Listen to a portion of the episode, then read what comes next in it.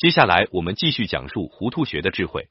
其实释放烟幕弹也并不是暴君权臣的专利，在特殊情况下，其他人也可用此法来进行伪装，以掩盖自己的真实意图。风流将军蔡锷巧妙逃脱袁世凯的魔掌，组织护国军讨袁，就是其中一例。蔡锷是位进步爱国的军事家，他对袁世凯窃取辛亥革命的果实十分不满，袁世凯因此对他怀有戒心。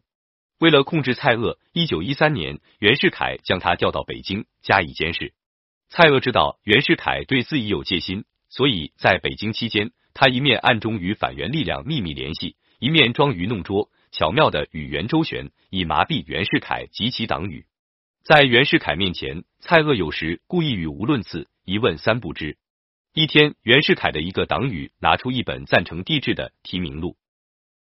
放在蔡锷面前，对着突如其来的考验，蔡锷急中生智，挥笔大书“赞成”二字，把自己打扮成帝制的拥护者。他还经常与班帝制派人物厮混，打得火热。蔡锷为了早日逃脱袁世凯所设置的樊笼，还装作意志消沉，涉足风月场所，结识了名妓小凤仙。小凤仙原是一旗人武官的女儿，父亲死后，她无依无靠，沦落风尘。他粗通文墨，喜缀歌词，更兼有一副侠义心肠。小风仙会掩饰英雄，对蔡锷另眼相待。交往久了，蔡锷也对小风仙有所了解，逐渐推心置腹。这期间，蔡锷装的整日花天酒地，乐而忘返，连公务都搁置起来，还扬言要购买别墅，来个金屋藏娇。